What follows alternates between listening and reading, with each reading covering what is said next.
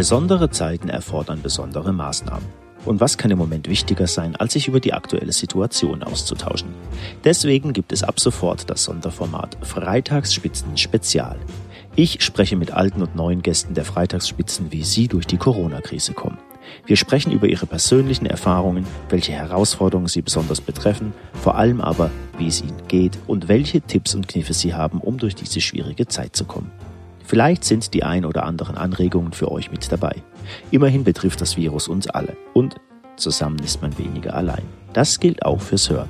Bleibt alle gesund und genießt ein paar Minuten Abwechslung mit den Freitagsspitzen Spezial. Freitagsspitzen Spezial Ausgabe 2. Diesmal mein Gast Dr. Christian Kugelmeier, Co-CEO und Founder von Vorsprung at Work.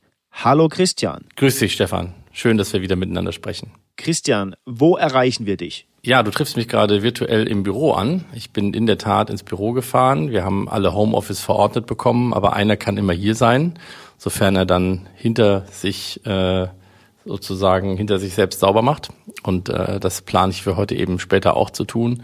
Ich komme immer gerne ins Büro, weil hier einfach eine andere Form von von Energie herrscht. Ich bin jemand, der sehr stark im äh, Systemkontext funktioniert, nicht nur was die Menschen um ihn herum angeht, sondern auch was die Umwelt um ihn herum angeht. Und da tut mir das Büro immer sehr gut, weil es für mich ganz viel Gemeinschaftlichkeit und Visionskraft atmet und mich inspiriert. Du hast gesagt, du brauchst die Menschen um dich herum, du hast gerne die Menschen um dich herum, du brauchst das Gemeinschaftsgefühl. Wie ist denn die Situation jetzt gerade für dich? Also wie nimmst du sie denn wahr? Ja, ich nehme die Situation als äh, allseits überfordernd wahr. Wir sind hier in der Situation, in der wir als Welt und auch als Einzelne noch nicht gewesen sind. Und äh, das macht es gleichzeitig äh, etwas angstbehaftet und aber auch faszinierend. Und äh, so grausam die diversen Nachrichten auch sind, die uns Tag für Tag erreichen, so hoffnungsfroh bin ich doch, dass über diese momentane Situation sich Muster bilden werden, die deutlich werthaltiger und nachhaltiger funktionieren werden als die Muster, aus denen wir gerade kommen.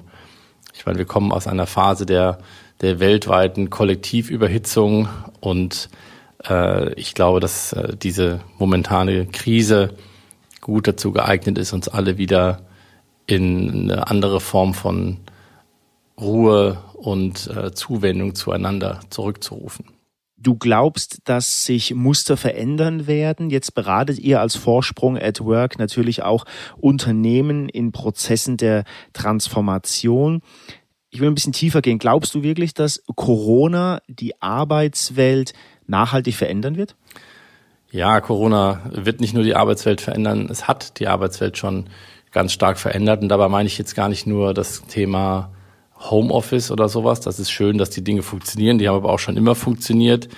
Ich glaube, dass sich jetzt äh, die ganze Arbeitswelt, nicht nur Unternehmen, sondern auch die Individuen darin ähm, schon sehr stark die Frage nach Sinn und Zweck stellen. Warum haben wir das eigentlich alles gemacht? Warum machen wir überhaupt die Dinge, wie wir sie machen? Bin ich hier am richtigen Ort? Tue ich hier die richtigen Dinge? Was, das wir in der Vergangenheit gemacht haben, hat wirklich dem Kunden genutzt und ähnliches. Also da ist hier gerade eine ganz große Evolution im Gange, die natürlich in Gestalt einer Revolution kommt, äh, durch die Pandemie ausgelöst. Aber ich glaube, das ist ein ganz natürlicher Vorgang. Ich glaube, es ist eine Form von Renaturalisierung, die jetzt insgesamt stattfindet, die Unternehmen wieder auf ihren ursprünglichen Zweck zurückwirft, beziehungsweise in die Notwendigkeit der Ad-Hoc-Transformation schickt und ähm, ein Stück weit bewahrheitet sich jetzt, was ich schon seit über zehn Jahren sage, dass irgendetwas kommen wird, was die momentanen Systeme in eine extreme Schieflage beziehungsweise ins Kippen bringt. Das System von Steuerung und Kontrolle hat jetzt sichtbar ausgedient. Unternehmen sind im Augenblick noch in einer Art von Paralyse und es braucht jetzt eine ganz fundamentale Neuordnung von Wirtschaft als solcher. Ich rede gar nicht von Unternehmen, sondern wirklich im großen Bild von Wirtschaft und Gesellschaft um den Herausforderungen der Zukunft halt äh, adäquat begegnen zu können. Und da sind die Muster von früher einfach nicht mehr tauglich. Und insofern ist das, was hier gerade passiert, egal in welchem Schreckensgewand es kommt, für die ganze Nachhaltigkeitsthematik äh, ein Segen.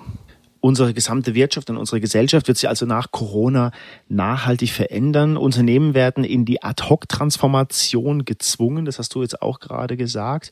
Ähm, soweit man das überhaupt sagen kann, was können denn Unternehmen jetzt aktuell machen, vor allem auch für die Mitarbeiter? Denn das sind ja ganz existenzielle Kräfte, die da draußen walten. Ja, was kann man dazu im Augenblick sagen? Ich meine, Unternehmen äh, sind im Augenblick und wir alle sind ja davon im Augenblick betroffen, dass wir überhaupt nicht wissen, wie es weitergeht. Also auch aus unserem eigenen Unternehmen gibt es keinerlei unmittelbare Idee, wie es weitergeht. Ich meine, Vorsprung at Work setzt wie wahrscheinlich kein anderes Unternehmen auf die unmittelbare Mensch-zu-Mensch-Beziehung in Unternehmen und äh, die Gewissheit, dass aus der Mensch-zu-Mensch-Beziehung emergent Dinge entstehen, die eben über Steuerung und Kontrolle nicht entstehen. Und da sind wir einfach gar nicht ähm, in einem klaren Bild darüber, ähm, wie wir künftig arbeiten wollen. Allerdings sind wir sehr sicher, was künftig gebraucht werden wird. Und das ist mit Sicherheit das ganze Thema ähm, Begegnungsqualität und das Thema Suchen nach dem adäquaten Unternehmenszweck die Kopplung der Mitarbeiter an diesen Unternehmenszweck und dann gemeinschaftlich sinnstiftendes Handeln in Richtung dieses Zwecks. Und ich glaube, dass jedes Unternehmen im Augenblick gut beraten ist, erstmal innezuhalten, äh, zu beobachten und zu schauen, welche Muster sich da draußen gerade bilden. Und ähm, es ist deutlich zu früh, aus meiner Sicht, da eine Prognose abzugeben.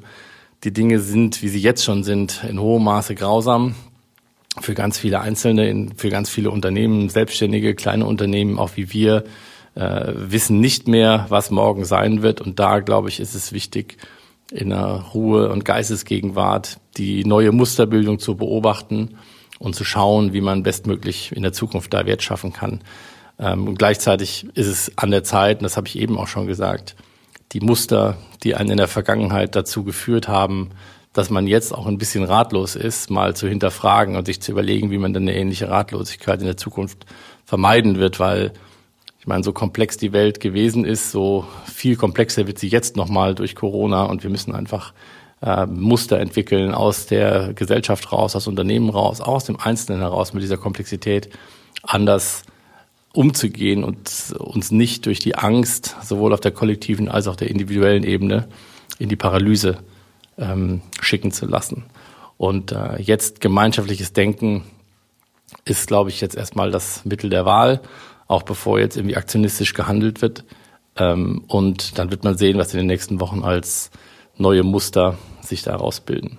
Ich würde gerne nochmal auf dich persönlich zu sprechen kommen. Jetzt weiß ich, du bist auch Familienvater. Ähm, was macht ihr oder wie macht ihr das persönlich als Familie, um dem Lagerkoller zu entgehen? Habt ihr ein paar Tipps? Ja, ähm, wir haben das große Glück, dass wir einen Garten haben in dem die Kinder äh, draußen spielen können.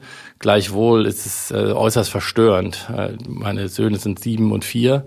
Äh, vor allen Dingen der Kleine irgendwie, ähm, er ist ohnehin schon nie so richtig gern in den Kindergarten gegangen, ist jetzt aber zu Hause trotzdem so ein bisschen nervös im Sinne von, was passiert denn hier eigentlich und äh, wann gehe ich denn zurück in den Kindergarten und ähm, so dass der volle Verständnishorizont ist diesbezüglich einfach noch nicht da. Und äh, ich meine, wir versuchen einfach in einem Mix aus ähm, ja natürlich der Hausaufgabenbetreuung, die es braucht und dem Draußensein und der Abwechslung ähm, auch viel über die Situation einfach zu sprechen. Und ich glaube, Lagerkoller kann man ja nur vermeiden, indem man irgendwie in hoher Bewusstheit sich vergegenwärtigt, welche Situation da gerade vorliegt. Und das ist für Kinder teilweise noch nicht so leicht und ähm, sie permanent entertained zu halten, ist ja nahezu auch unmöglich. Und deswegen ähm, habe ich da mit Sicherheit auch kein Patentrezept. Ähm, ich meine, es ist ja immer noch gestattet, nach draußen zu gehen und ähm, ich empfehle jedem den Wald, um da äh, mit Kindern einfach zu, zu sein und äh, zu spielen, die Kinder den Wald entdecken zu lassen. Das ist im Rahmen der momentanen Vorschriften erlaubt und auch ähm, einfach, glaube ich, sehr sinnvoll. Aber zu viel drin zu sitzen äh, ist natürlich äh, nicht schön. Der Samstag war ein ganz fürchterlicher Tag mit ganz schrecklichem Wetter. Und äh, das hatte auch schon so seine Entsprechung auf den, auf den Seelen. Insofern ist es auch gut, dass im Moment das Wetter schön ist, dass man rausgehen kann, auch wenn es kalt ist. Ich merke schon, der Wald ist so dein Lieblingsbereich, aber trotzdem für all diejenigen, die jetzt den Wald vielleicht nicht mögen oder nicht in den Wald können, hast du noch ein paar andere Tipps und Tricks? Keine Ahnung, Filme, Serien, Bücher? Also da empfehle ich auch den Waldspaziergang und ich empfehle auch einfach mal äh, einen Baum zu umarmen, weil das, was der Baum einem erzählt und das, was der Wald einem erzählt, wenn man es zulässt, das ist äh, ganz gewaltig.